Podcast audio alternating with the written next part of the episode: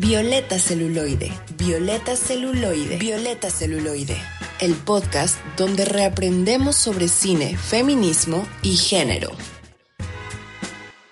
Violeta Celuloide. Bienvenidos a Violeta Celuloide, el podcast donde reaprendemos sobre cine, feminismo y género. Yo soy Donna y si tuviera que vivir una relación romántica e íntima con un carro sería un Aston Martin de B5, como el de James Bond. Ok, ok, wow.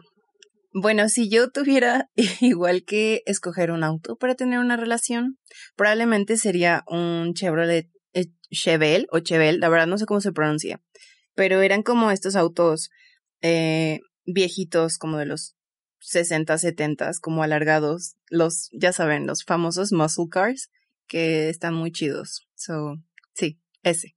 Wow, qué profundas cosas dicen. Yo escogería una camioneta gigante, una suburban, yo creo, una suburban negra de narco.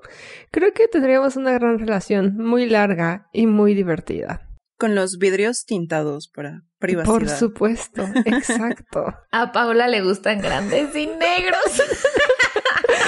por Dios. Eso puede ser el promo del episodio. Perdonen la vulgaridad. es que no pude evitar hacer el mal chiste. Está bien, está bien. Aceptamos tus chistes. También damos las gracias a Mariana, a Jimena con X y a Mona. A Mona, muy bien. Y a A Mónica Luis. Oh, por Dios. Qué falta de respeto, las voy a correr. Si no vuelven a escuchar a Donna, ya saben por qué fue. Hasta rimó esa madre, ¿no es cierto, Donna? Todavía no te voy a correr. También le damos las gracias a Mariana, a Jimena con X y a Moni que están detrás de bambalinas. Hola. Muchas gracias también a ustedes, especialmente a ustedes, por acompañarnos en el onceavo episodio de nuestra tercera temporada. ¡Wow! También les recuerdo que pueden seguirnos en redes sociales para enterarse de todo lo que hacemos cuando no estamos grabando este podcast. Principalmente en Instagram y Twitter nos pueden encontrar como Violeta Celuloide o arroba Violeta Celuloid porque a veces no cabe la E cuando estamos escogiendo nuestro usuario. Y también recuerden que somos un podcast semanal. Nos pueden oír todos los jueves a las 6 pm en Concepto Radial o en cualquier momento del día y en cualquier parte del mundo en todas las plataformas de podcast. Literalmente búsquennos y seguramente ahí estamos. El día de hoy vamos a hablar de una película muy divertida. Bueno, realmente no es divertida, realmente es terrorífica. Se llama Titán y es de la misma directora que dirigió Raw. Si se acuerdan de esa película que fue la sensación hace unos años, como en 2016 y trata de dos personajes principales. La primera es una asesina serial que busca escapar y esconderse para no ser descubierta, y el segundo es un hombre que está buscando a su hijo, quien desapareció hace 10 años. Pero, plot twist, sus vidas se enredan de una manera muy peculiar e inesperada a la mitad de la película. Así que si quieren saber más, pasaremos al análisis para que les contemos qué opinamos y pues también de qué trata la película y cuáles son los premios que ganó. El sagrado chisme. El sagrado chisme. Bueno, y pues esta película ha estado en muchos festivales últimamente. Entre ellos, eh, de los más importantes fue Cannes, en donde justo ganó la Palme d'Or o la Palma de Oro. Y pues otros de los festivales han sido el de San Sebastián, en donde fue nada más nominada, y el de Toronto, Toronto International Film Festival, en donde también ganó el premio del público. Entonces, o sea, he estado en muchos lados y la verdad es que sí, bueno, ahorita ya iremos con las primeras impresiones, pero la verdad es que es una película increíble. O sea, creo que es como, es algo que jamás había visto como en pantalla, supongo. Entonces, pues, ¿por qué no pasamos a eso? ¿Cuáles fueron sus primeras impresiones?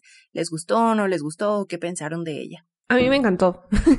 yo quiero empezar con eso, de que es una gran película. O sea, para empezar, eh, Raw me gustó mucho, entonces estaba muy, muy, muy emocionada desde que empezó la temporada de que de verdad encontráramos esta película en algún rincón de internet para poderla ver y analizar en el podcast.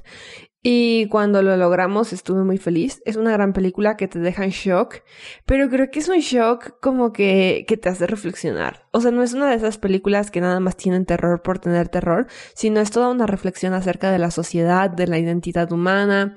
De verdad siento que es como un tipo Alicia en el País de las Maravillas, pero moderno. No sé, o sea, de que de verdad a mí se me hizo una cosa increíble. Me fascinó. Y no podía dejar de pensar en la película todavía dos días después de haberla visto. Estaba en real, en, en shock, en completo shock. Curiosamente a mí también me gustó bastante.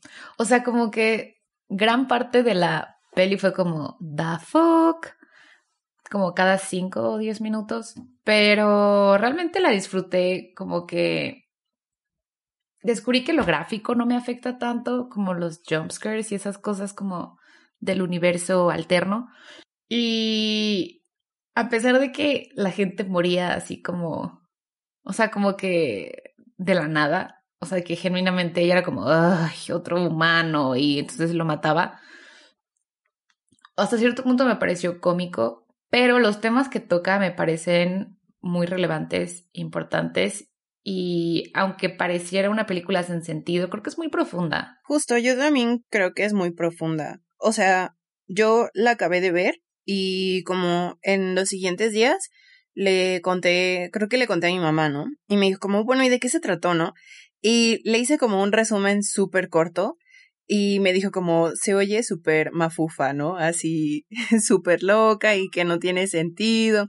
Pero justo creo que es eso, ¿no? Creo que sí es una película muy profunda y que aborda muchos, muchos, muchos temas, pero de una manera que no se siente forzada, o sea, en absoluto, creo que funciona todo súper bien. Y justo, o sea, creo que no hay una sola escena en la que no haya como algún propósito o algo que se pueda como diseccionar.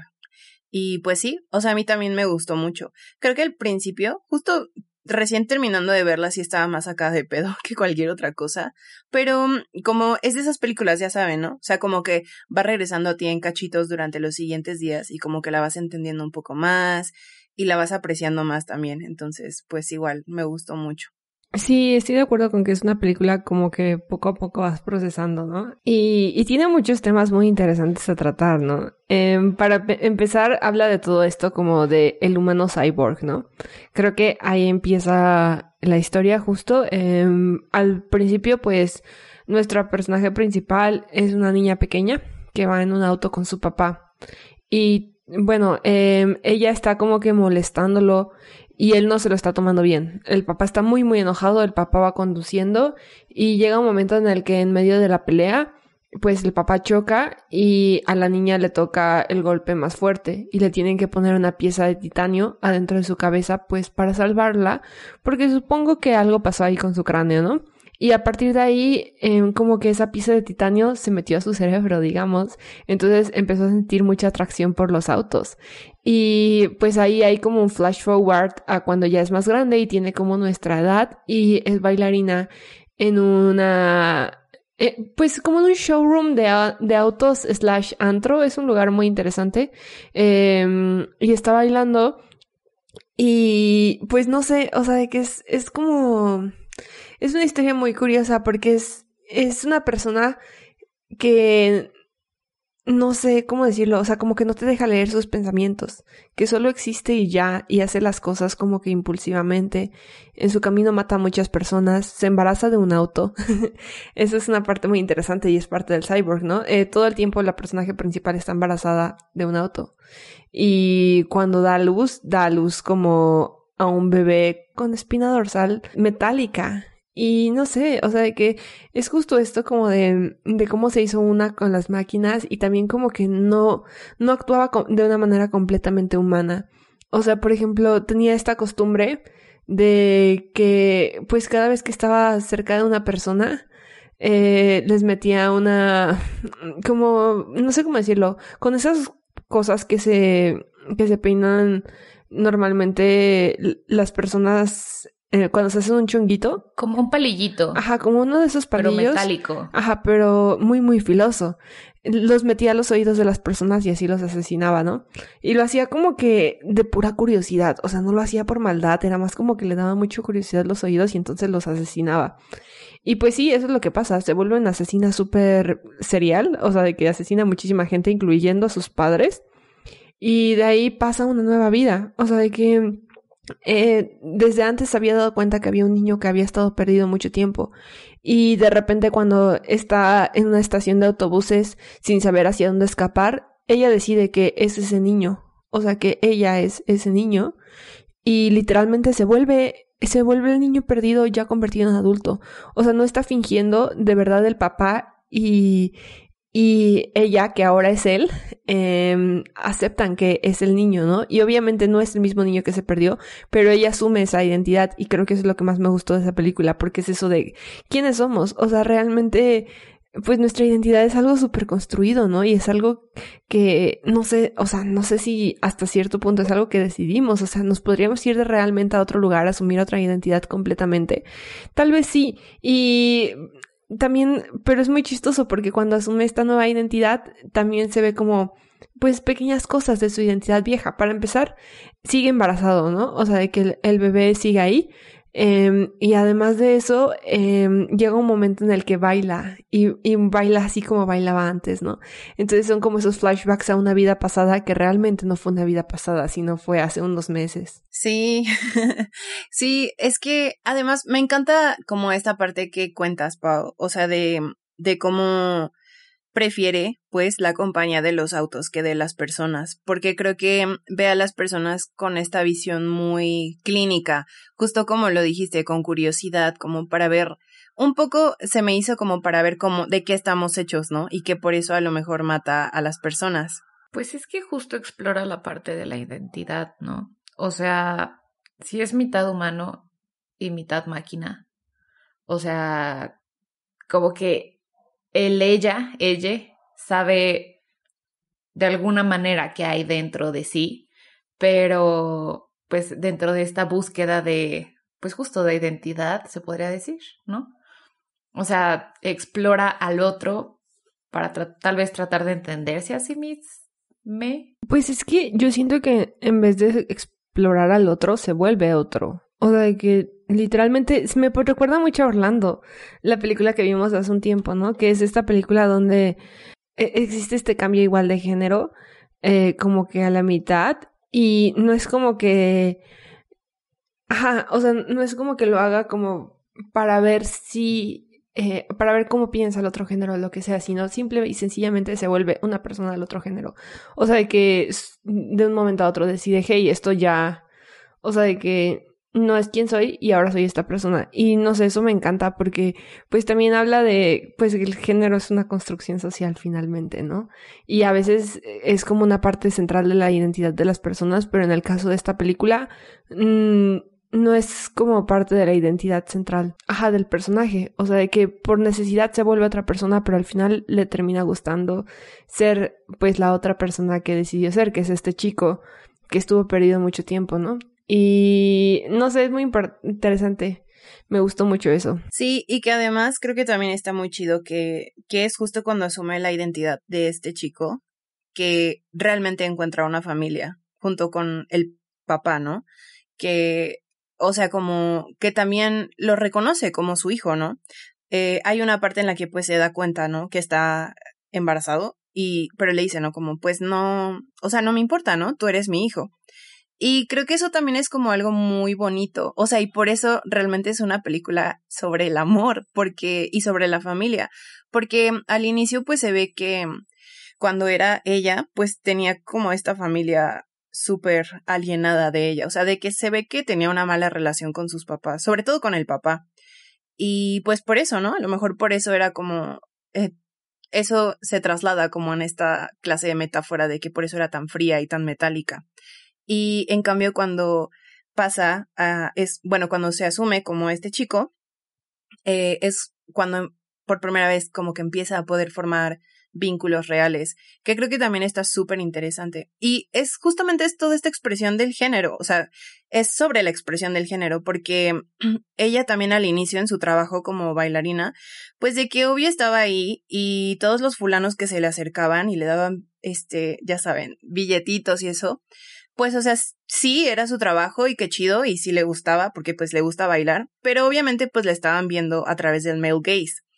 Y por otro lado, al señor, al papá, también es como curioso porque es un señor que ya está envejeciendo y como es el jefe de la estación de bomberos, o sea, tiene como esta imagen que mantener, ¿no? Como de hombre y de que todavía es joven y de que todavía puede. Entonces también está como, hay una parte súper horrible eh, donde se ve que el señor se está, eh, se inyecta, creo que diario básicamente se inyecta esteroides o algo así, como para poder seguir siendo fuerte y tener como este cuerpo y así. Entonces creo que también hace como ese análisis, ¿no? De las dos expresiones de géneros como, de dos de las expresiones de género que hay, de, en maneras como, eh, como, ¿cómo se dice? O sea, lo que está como los polos opuestos, ¿no? Y de cómo hay como esta presión eh, por ser percibides de cierta forma. Y cuando logramos como trascender eso y, nos deja de importar esa parte, es como cuando de verdad podemos como, pues ahora sí que ser libres y, y expresarnos como nos dé la gana. No sé, no, no estoy de acuerdo con eso, Elisa, porque creo que la personaje, el personaje nunca es libre al final. O sea, al final está como en, o sea, de que tiene que fingir ser este hombre porque pues es una asesina serial en su otra identidad, ¿no? Y, o sea, si volviera a eso, la identificarían y la meterían a la cárcel, ¿no? Y, o sea, quieras o no, o sea, que pues le da la libertad de no estar en la cárcel, pero no le da la, libertad de realmente ser libre y hacer lo que quiera, porque pues está atada a, est a esta identidad de este chavo que desapareció, porque si ella dejara la identidad, pues y no, pelas. A la cárcel, psicópata, eh, asesina serial, ser la primera en los tabloides, ¿no? Y bueno, también quiero decir algo rápido al respecto de, otra cosa que dijiste, y es esto que hay una escena muy, muy bonita, donde pues el papá se da cuenta que pues su hijo, su hijo adoptivo, su hijo asumido, digamos, está embarazado. O sea, y que tiene una panzota, ¿no? Panzotototota. Y es un momento muy padre porque él le dice, no me importa quién eres, tú eres mi hijo. O sea, de que, o sea, él sabe perfectamente bien que su hijo real no tendría la capacidad de estar embarazado, ¿no? Pero es en ese momento en el que asume, eh, pues, al personaje principal como su hijo. Y es como este amor incondicional, ¿no? Es como de que yo tengo un vacío y tú tienes un vacío y aunque ya no existen las personas que van a llenar, o sea, que podrían llenar ese vacío, nosotros podemos hacerlo, ¿no? Y eso se me hizo muy bonito. Yo tengo este dilema como medio caótico en mi cabeza y se los planteo a ver si me ayudan un poco a desarmarlo, o sea, como acomodarlo o, o no, pero también podría escuchar su opinión al respecto, de que como que retomo un poco lo que dices, Elisa, de esta cuestión de, de la expresión de género, o sea, de ambos géneros, y cómo existe este dilema de que también lo que dice a Paola, ¿no? De que en este caso el personaje, eh, pues nunca es completamente libre, o sea, como que o pertenece a lo que es como socialmente aceptado, ¿no? Que es una mujer, ¿no? Que, pues bien que mal todavía hay como cierto prejuicio, ¿no? Hacia la gente que baila por dinero.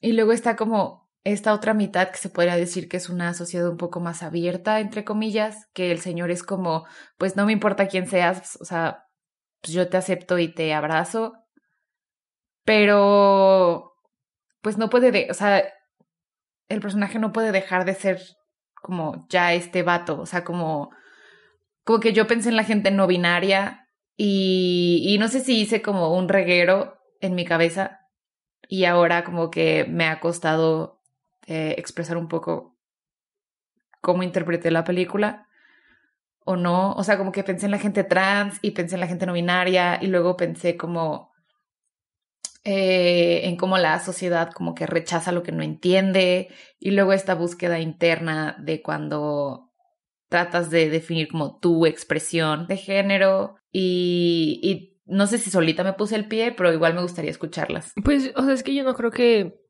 trate de representar a nadie en específico. Creo que más bien es una historia como general sobre la libertad y las y como que las pongamos las cadenas que nos pone la sociedad, porque no solo habla de las cadenas de género, ¿no? También es esto de ella mata gente, o sea, de que y eso no es socialmente aceptable, ¿no? Y y, finalmente, pero no lo hace por maldad, ¿no? O sea, simple y sencillamente lo hace porque tiene como un desapego hacia las personas. Eh, la primera vez que la vemos matar es porque un chavo la está acosando y literalmente le dice como, soy tu admirador, estoy enamorado de ti, eh, deberíamos de ser amigos. Y pues ella ni lo conoce y se ve visiblemente incómoda. Y el vato llega y la besa ella se enoja y pues lo mata. Entonces, creo que es eso como justo de la libertad, ¿no? De que, pues, siento que eso hace el cine de esta directora, explorar los límites de la libertad y de los impulsos, ¿no? De estos impulsos violentos. Y justo es esto de qué es lo que, qué es ser humano, ¿no? Porque al principio parecería que la personaje no es, no es una persona humana, ¿no? Parecería que es como una máquina que solo mata y no, y no siente mucho, ¿no? Pero después nos damos cuenta que es capaz de tener un amor gigantesco. Y, y no sé, o sea, que creo que es algo sobre la libertad, pero la verdad no creo que trate de representar como a alguna, pues sí, a como algún grupo de personas en específico. Creo que solo es como una historia acerca de pues, ajá, de los límites de la identidad y pues toca el tema del género, pero no creo que esté tratando de decir como algo Ajá, como, no sé. O sea, sí trato de decir algo, pero no sé. O sea, de que también tengan en cuenta que nosotras somos morras que se acaban de graduar de la universidad hace un mes. Perdón, hace, hace un año ya. Eh, o sea, estamos chiquitas. Guarden esto para la próxima vez que Paola nos quiera decir ancianas. Y no somos como críticas expertas de películas, ¿no? En este podcast les contamos nuestras opiniones. Entonces, pues sí, creo que es una película difícil de interpretar. No, no sé qué quiso decir Julia con ella, pero pues está padre que estemos sacando todas estas cosas que pensamos que dijo Julia con ella. Sé que Paola lo dice porque no somos expertas tal cual, pero fuimos a la universidad por cuatro años y medio, y llevamos una concentración bastante intensa en estudios cinematográficos. No permitiré que mis amigos se menosprecien, si saben de qué están hablando. Fin del comunicado. Creo que yo tampoco pienso que justo sea como una película que esté representando específicamente a alguien. Pero sí, o sea, bueno, basándome como realmente en lo que he leído de entrevistas y así, creo que sí va más por ese camino que dice Pau. Bueno, ya sabe, ¿no? O sea, de que obvio también es la visión de la directora, pero pues cada quien tiene su visión cuando ve la película y la interpreta de diferente manera. Pero creo que sí habla mucho, o la directora quería hablar mucho sobre esta parte de habitar un cuerpo, ¿no? O sea, porque es como algo que damos por sentado, ¿no? Porque pues, o sea, siempre lo hemos hecho, ¿no? Pero es como lo chido de estas películas y del body horror, eh, que es este subgénero del terror, que muestran como todo lo asqueroso y lo grotesco que es habitar un cuerpo.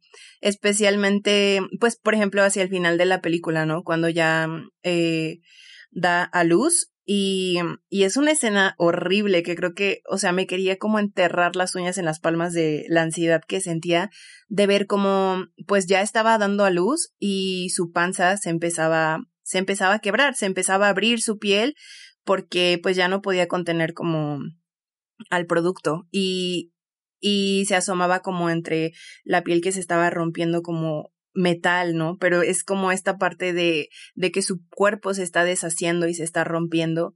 Y creo que es como una cosa así súper horrible, pero al mismo tiempo me gustó mucho. O sea, creo que, que siempre que se habla como sobre esto de los cuerpos y, y, el horror, ¿no? También de dar a luz, porque a veces está mucho esto como de que, ay, que es súper bonito y, y la maternidad y no sé qué. Y pues sí, ¿no? O sea, obvio sí, pero también hay como cosas eh, terribles, ¿no? Y creo que esta escena como del parto eh, lo muestra. Hoy me encanta hablar de esto del body horror, creo que es algo muy padre y algo que pasa mucho en la película.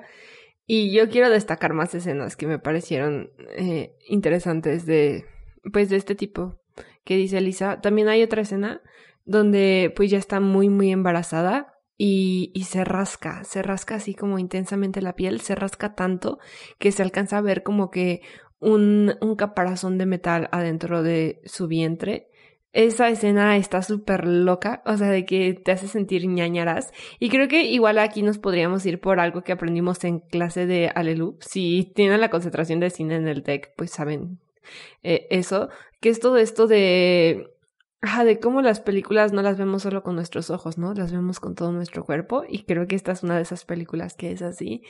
Porque sí, e, esa es una de las escenas y otra de las escenas que me hizo sentir mucho body horror también fue cuando se rompe la nariz. Hay un momento en el que, pues, eh, cuando acaba de terminar todas las muertes que, que cometió, y todavía no ha decidido cambiar de identidad. Eh, se rompe la nariz contra un lavabo en un baño público.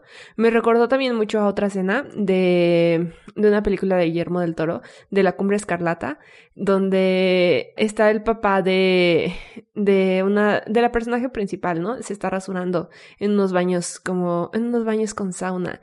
Y llegan y, y como que estampan su cabeza contra el lavabo y se ve, así gráficamente se ve, ¿no? Me, me recordó mucho y no sé, me gustan, me gustan mucho esas películas que te hacen sentir cosas, ¿no? Y creo que esa es la magia del cine, ¿no? Que puedes vivir otras vidas y sentir cosas que esperemos que nunca nos pasen, incluyendo el terror corporal. Y el terror corporal es algo increíble y que te lo hagas sentir tan bien y que se vea tan real es algo maravilloso. A mí una de esas escenas, o sea, bueno, esas dos que mencionas, la del parto que menciona Elisa y la escena donde está como intimando con una chava que tiene un piercing en el pezón. O sea, de que, Dios de mi vida, yo, o sea, yo quería así de que ah, me contorsionaba como del dolor. Y también cuando eh, pues mata a todos los chavos de la casa que al parecer estaban teniendo como una orgía o algo así, porque como que todos estaban ahí semidesnudos. Eh, cuando mata a la primera en el sillón, sentí una desesperación brutal, así me empezó como la ansiedad. Y así como tú decías, Elisa, de ponerse las uñas en la palma de la mano, o sea, sí. Y cuando se sienta, o sea, le la atraviesa como la boca con la pata de la silla y literal se sienta, o sea, fue como, the fuck. O sea, sentí como esta, o sea, como, como si se me hubiera atorado algo en la garganta. O sea, son escenas muy bien construidas y no sé, o sea, el escalofrío es, es real, ¿no? Porque pues literal sientes en, en tu cuerpo todo lo que está pasando. Pues sí, creo que hay muchísimos temas muy interesantes en la película y me da muchísimo gusto que hayamos abordado varios de ellos. Recuerden que tenemos redes sociales, entonces si tienen pensamientos que no dijimos aquí, pues contáctenos y cuéntenos, porque la verdad es que nos gustó mucho esta película y nos gustaría saber si hay más opiniones al respecto. Así que para seguir con el programa, mientras vamos a la cápsula de Mariana Ruiz, quien nos hablará un poco más sobre la directora de esta película.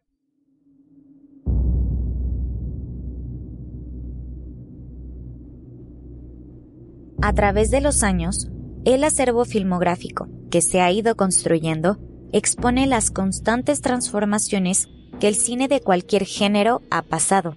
Desde la ciencia ficción hasta la comedia, tanto la técnica como la narrativa cambia de acuerdo a sus audiencias. Por su parte, el terror es quizá uno de los géneros más complejos e interesantes de analizar, pues evidencia el lado oscuro de la humanidad que tanto se esfuerza por ignorar. Títulos como El Exorcista, La Bruja de Blair, Psycho y La Masacre en Texas son sumamente populares entre los fanáticos de este tipo de películas. Y más allá de compartir el mismo género y propósito, cada una de ellas se destaca por el impacto que tuvo en sus espectadores. Sea por el gore, la narrativa o el formato de grabación, estos largometrajes se posicionaron como referencias del terror. Ahora, a ellos se añade a la lista una directora cuya visión seguro te dará pesadillas. Julia Ducournau. Julia Ducournau es una cineasta y guionista francesa nacida el 18 de noviembre de 1983. creció en un departamento en París, junto al Moulin Rouge, con un padre dermatólogo y una madre ginecóloga, los que hablaban casualmente sobre sus pacientes a la hora de comer. Esto provocó su fascinación de toda la vida por el cuerpo humano, su aspereza, su capacidad de transformarse y cambiar y su inevitable decadencia. Fun fact, el primer acercamiento al cine de horror que Julia tuvo fue a los seis años con el filme La masacre en Texas. Su opinión, en pocas palabras, no entendía ni un carajo lo que estaba viendo, pero está perra la movie, 10 de 10. Cuando Ducognu no veía tranquilamente a caníbales devorar a otras personas después de haberlas matado con motosierras, muy casual, Julia escribía poesía, prosa y cuentos. Igualmente, leyó a Edgar Allan Poe y a Mary Shelley, y observó a David Cronenberg y a David Lynch, deleitándose con sus personajes, los monstruos, los cuales, de acuerdo con Julia, representan a la perfección la adolescencia. Y la cito, siempre te sientes como un monstruo cuando eres un adolescente. Apestas, tienes el pelo extraño, dice. El elemento de monstruosidad en la adolescencia es increíblemente duradero y real. Estudió literatura inglesa y filosofía en la Sorbonne y posteriormente ingresó en la FEMIS, la escuela de cine más famosa de Francia, para estudiar guionismo. A los 20 años, Julia Ducognu tenía claro que se convertiría en cineasta. Si bien desde sus inicios el trabajo de la francesa se ha caracterizado por componerse de mujeres furiosas y sangre por todas partes, cada uno de sus largometrajes son como parte de un gesto continuo, uno que la ve tratando de medir nuestra humanidad y ser más precisa sobre lo que significa, sondeando regularmente sus grotescas y sucias profundidades. Poco tiempo después de concluir sus estudios en el 2008, Julia realizó el cortometraje Junior, el cual la hizo conseguir sus primeros reconocimientos en la industria. Entre ellos se incluye el Petit Rail d'Or del Festival de Cine de Cannes en el 2011. En el 2016, su ópera prima, Raw, fue un éxito crítico. Ganó el premio Fipresci en Cannes y cimentó el lugar de Ducournau en la lista de cineastas de género prometedores. Tras un año de bloqueo creativo, Ducournau se dio cuenta de lo molesta que estaba hacia Raw y hacia las expectativas que tanto el público como ella tenían de su próximo largometraje, pero algo era seguro, no tendría nada que ver con su ópera prima. Cannes, julio del 2021.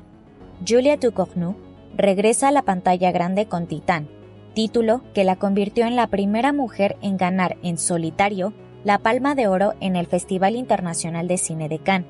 En él, la cineasta vuelve a explorar un universo repleto de obsesiones con el cuerpo y las viscosidades como origen de partida donde sale a relucir la fluidez de género, la construcción de la personalidad, las complejas relaciones familiares y la violencia sexual y social.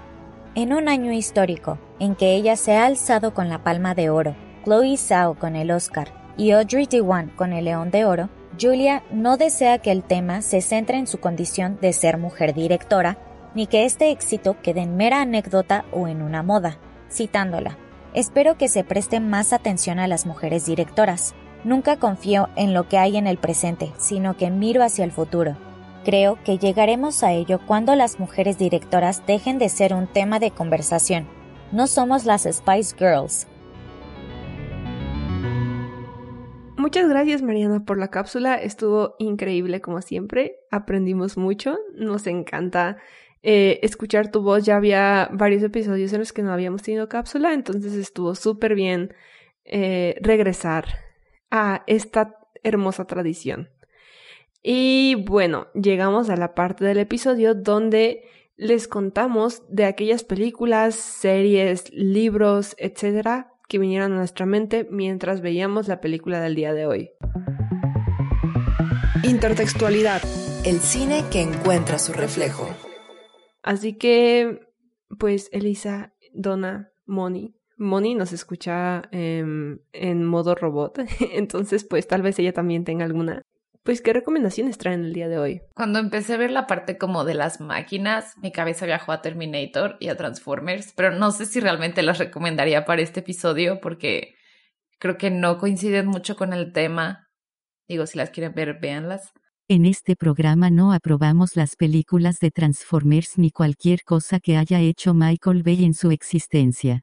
Por favor, no las vean. Pero definitivamente vino a mi mente la otra película de la directora, la de Raw, que es igual de gráfica y también como que te, cuesta, te pones a cuestionarte muchas cosas sobre la existencia y disfruté muchísimo la parte gráfica también. Entonces, véanla. Eh, pues yo igual creo que pensé también en muchas películas, no necesariamente que recomiende, o sea, sobre todo películas que tienen que ver con autos, películas que tienen que ver con robots, películas que tienen que ver como con transformaciones del cuerpo. Y pues sí, o sea, pero en general creo que sí hay una que sí les recomiendo, que se llama Upgrade. Y pues es esta historia de mm, este hombre que tiene un accidente en el que eh, como una banda de fulanos eh, los, los asaltan o algo así, a él, a su, a su esposa, y pues su esposa se muere, ¿no? Bueno, la matan. Y él despierta y está paralizado del cuello para abajo. Entonces es como en este futuro eh, lejano, cercano, no lo sé, otro futuro. Y el punto es que termina como con un chip en la cabeza que le permite eh, moverse y tener control otra vez de su cuerpo. Pero el problema empieza cuando empieza a escuchar una voz en su cabeza, que es del chip hablando, ¿no? Porque pues resulta que es como este, este ser de inteligencia artificial que cobra como vida y entonces ahora controla su cuerpo nuevamente y él ya no tiene como ni voz ni voto. Y pues entonces embarcan como en este viaje de venganza y así. Y está súper chida también. O sea, creo que visualmente hace unos juegos súper chidos con la edición. Y el tema también es súper fascinante, o sea, como todo esto de, de, los robots y la inteligencia artificial y como la biopolítica y todo eso, entonces se las recomiendo. Oh, y bueno, igual y les pongo el nombre de la recomendación de que en redes sociales, pero hay un libro que es una trilogía y literal habla sobre pues batallas en el en el exterior, como en el espacio, pero está cañón porque conectas como, o sea, todas las personas les ponen un puerto USB en su columna vertebral y se tienen que conectar como para conectarse con robots en el espacio y así, y de repente como están conectados al internet, o sea, es literal habitar fuera de tu cuerpo, pero, o sea, como que la propuesta está interesante y podría entrar con, como con la parte de habitar un cuerpo o no. Digo, si les gusta leer y tienen tiempo, les dejo el nombre en las redes sociales. Eh, son tres y el primero es Insignia, el segundo es Vortex y el tercero es Catalyst. Y ahorita que dijiste, me recordó también, ubican hay una serie en Netflix que se llama Altered Carbon o Carbón Alterado, que justo también, pues sí, también se las recomiendo esa. Solo vi la primera temporada, pero estaba chida también porque, pues justo también es como en un futuro distópico en el que toda como nuestra identidad, nuestras memorias y básicamente todo nuestro ser se almacena como en estas placas, que básicamente son como USBs chonchas. Y pues literalmente puedes cambiar el cuerpo que quieras, ¿no? O sea, solo tienen como que insertar tu placa en la nuca del cuerpo. Y pues simultáneamente entonces puedes ser quien quieras, habitar el cuerpo que quieras y vivir los años que quieras, a menos que, por supuesto, y pasa seguido, te disparen en la nuca y entonces rompan tu USB y mueras para siempre. Entonces, también está chida. Suena muy chida, tampoco la he visto. Ahora sí trajan muchas cosas que no tengo ni idea de qué son, pero suenan muy divertidas. En especial el libro de Donna me da mucho miedo y curiosidad al mismo tiempo. Qué miedo, Donna. y bueno, de las que yo les traigo, hay una, hay un, supongo que es un mediometraje. No sé si cuenta como corto. Se llama Apocalypse After, Ultra Pulp. Es buenísimo, es súper raro, es como de aliens de sexo, de un poco de body horror, de diseño de producción increíble, les va a encantar y me recuerda mucho esta película porque pues simple y sencillamente es parecida, de que te da las mismas vibras, igual que esta película terminé pensándola mucho tiempo después. Y sí, o sea, como que es esto de que qué chingados es la humanidad, qué chingados es ser una persona. También después de eso, una que se sale un poco del contexto de ciencia ficción de hoy, pero que dije hace rato y creo que vale la pena recomendar es Orlando. Porque pues el cambio de género se parece mucho y, y ya, o sea, de que vean Orlando si les interesan estas películas donde el género no es lo que parecía que iba a ser, ¿no? O sea, que los personajes como que saltan de uno a otro y como que pues sí desafían los límites del género. Y también les recomiendo que vean Mad Max, que estuvo igual pues muy sonada hace muchos años. La verdad es que cuando la vi no sentí así como que el shock de wow, qué buena película, pero es que sí es una buena película, está muy padre, si les gusta la acción les va a gustar. Y pues también es esto como del apocalipsis, del futuro, de pues como que una mm, pues no sé, o sea, como que los personajes principales me dan como pues la misma vibra, entonces véanla. Y ya, eso es lo que yo les traigo hoy y supongo que Moni en su voz de robot nos traerá algunas otras cosas. Clara que sí. Yo les recomiendo Blade Runner, simplemente porque es la mejor película de ciencia ficción distópica hecha en la historia, e igual habla sobre temas profundos de la condición humana. También, hay una historia corta muy famosa que se llama I have no mouth and I must scream. Perdón, el robot no sabe hablar inglés. Pero la historia habla sobre un futuro donde hay una guerra entre máquinas y humanos, y las máquinas ganan, entonces lo que queda de los humanos vive dentro de una computadora que se dedica a programarles castigos como venganza por haberla creado. 10 de 10. Y pues bueno, ahora sí ya para concluir, eh, vamos con nuestro ranking de la película. Y pues como ustedes saben, y si no saben les contamos, para poder evaluar mejor las películas decidimos crear nuestra propia escala, la Igo escala. Aquí tenemos diferentes eh, condecoraciones o medallas, no sé cómo decirle, pero son estos higos, ¿no? Y pues básicamente lo peor que podemos darle a una película es un higo podrido, lo cual quiere decir que es una pésima representación, que nos arrepentimos mucho de verla y que no queremos saber absolutamente nada otra vez de esa película. Después tenemos los higos verdes, que son esas películas que tenían como una buena intención o una buena trama detrás, pero que se quedaron como a la mitad del camino, que hubo mal desarrollo, que no nos gustaron porque fueron como algo problemáticas o algo así por el estilo. Luego están los higos maduros, que son esas películas que son como buenas, pero no son nuestras favoritas. Tienen eh, representación buena, pero limitada. Y lo último, o lo más alto que podemos darle a una película, es un higo con chocolate. Y estos los guardamos para aquellas películas que vuelan nuestra cabeza y que son increíbles, que superaron nuestras expectativas y, y de que en serio van como al cajón de las favoritas y que probablemente les recomendemos mucho y veamos otra vez. Entonces, ahora sí, para terminar el programa, ¿qué calificación le dan a Titán? Yo le doy un higo con chocolate. Sí, es una gran película. Creo que a las tres nos encantó. No sé qué opina Elisa, pero sí, es una gran película. Véanla en este momento, descárguenlas. Yo les paso el link ilegal. Mándenme un mensaje en Instagram o en WhatsApp. Y yo higo podrido. no, la verdad sí, también higo con chocolate. O sea, me gustó mucho. O sea, creo que tengo que verla otra vez. Pero sí, definitivamente también es un higo con chocolate. O sea, creo que creo que nunca había visto una película que hablara como tanto de tantos temas que hicieran tanto sentido en una sola película. Y además no estuvo tan larga, así que eso también es excelente. Y pues sí, o sea, creo que es una super película, está muy chida. Entonces también higo con chocolate. Definitivamente un higo con chocolate. Pues me emociona mucho saber que coincidimos en esta ocasión, pero no me emociona tanto saber que hemos llegado al final del episodio. Recuerden seguirnos en redes sociales. En Instagram y Twitter nos encuentran como arroba violeta celuloid. Eh, y pues nada, espero les haya gustado el episodio de hoy, que les dieran muchas ganas de ver la peli y también de cuestionarse como el hecho de que habitamos cuerpos y su relación con esa situación. Vayan a arrancarse costras para sentir el body horror. oh my god. En la primaria tenía una compañera que se arrancaba las costras y las coleccionaba. O sea, tenía una caja con costras. No me acordaba de eso. Recuerdo desbloqueado. Gracias, Elisa. sí.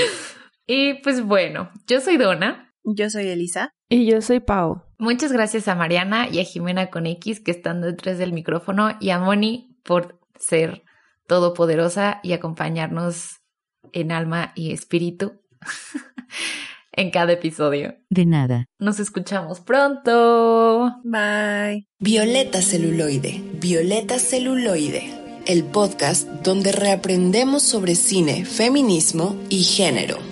Violeta Celuloide.